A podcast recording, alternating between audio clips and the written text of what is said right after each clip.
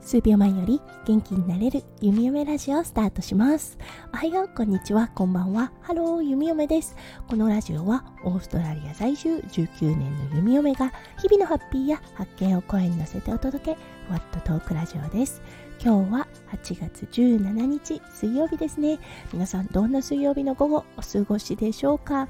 弓嫁が住んでいるオーストラリア今日はね昨日に引き続きとっても良いお天気になっています。うん。なのでね、今日もガーデニングに精を出そうと思っています。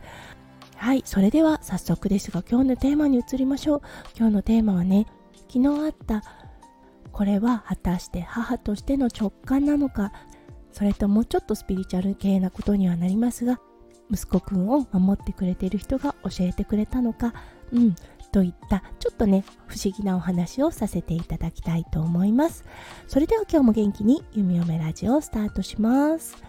はい息子くんだったんですがちょっとね体調を崩しています。うん昨日はね熱があった状態だったんですがすごく元気だったのでそして咳もね少し収まっていたのであ良くなってるのかななんて思ったんですね。そうそして早めにベッドに行ってすごくね静かに寝てくれてたんですね。ああ調子いいんだなーなんて思って。で弓嫁もそろそろ寝ようと思って歯ブラシをしていたんです。弓嫁あの電動歯ブラシを使ってるんですね。なので結構ね電動歯ブラシ使ってる方わかると思うんですがうるさいですよね。そうそのね電動歯ブラシを使っている時に何かね音が聞こえたんです。最初はね力が吠えてるのかななんて思ったんですがふとと止めて確認してみようという気になりました。そうそしたらね力ではなくて息子くんがもうあのパニック系の咳って分かりますかね。もう吐く寸前のそしてねおそらく痰がちょっとね肺に詰まりかけていたような状態だったんだと思います。1回か2回ねパニック系の咳したことあるんですがその時はね必ず泣くんです、うん、本当にびっくりしたって言った感じで半分寝ながらなんですけれども泣き出すんですよね。そうその状態に陥っていたのでああと思って。多分痰が気管の方に行きかけてた状態で見つけることができたんで事なきを得たんですが皆さんも分かりますよね。大きな痰が肺に入りそうになった時苦しすぎますよね。うん、なのでねそこに行く前に見つけることができてそうあのふとね本当に本当にふとだったんですがちょっと確認しようなんて思ってね使っていた電動歯ブラシを一旦止めて息子くんの部屋に行ったところそんな状況になっていたのでもうねああよかったって思いましたよね。うん。でねその後またね寝たのでああ大丈夫かな？なんて思っていたんですがやっぱりねその30分後ぐらいかな同じような席をしたので昨日はね息子くん弓嫁と一緒に寝ました。ということでねもう本当に全く寝れませんでした。うーんまとまって寝れなかったっていう表現が合うかもしれませんね。もうねあのー咳がひどくってさすってあげると楽になるみたいなんで咳をしたらすぐさすってっていうような状態になるので もう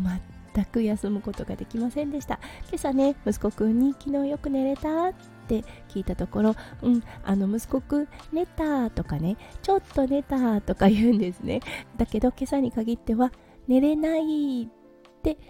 うんしっかりと答えてました。うん、息子くんもね多分寝れなかったんだと思います。今日は多分ねお昼寝もしないんですよね最近。なので早めにねベッドに連れて行ってあげたいと思います。弓嫁ねどちらかというと直感力とかねあとはちょっとスピリチュアル系なことを信じてる方です。そう昨日は弓嫁の後ろの人なのか息子くんの後ろの人なのかはいあのはたまた空の人なのかうん誰かが警告サインを出してくれてたんだなって思いました。息子くんを抱っこしながらあやしながらね誰に感謝していいかわからなかったんですがありがとうっていう気持ちをね送らせてもらいました。ほんとね大事に至らなくてよかったなって思います。弓嫁ね麻酔看護師なのでどうしてもねこの肺とかね痰とかっていうのがねすごく気になるのでそしてねその苦しさもすごくよくわかるのでほんとほんと心からねよかった大事に至らなくてと思いました。今日は夫翔ちゃんが帰ってきてくれるので少し寝れるかななんていう淡い期待を抱いています。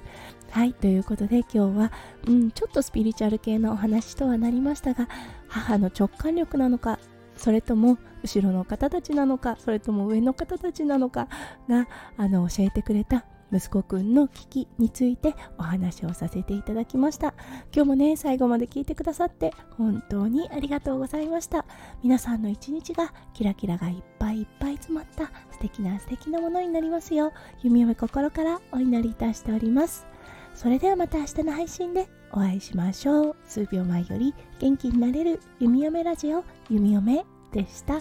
じゃあね。バイバーイ。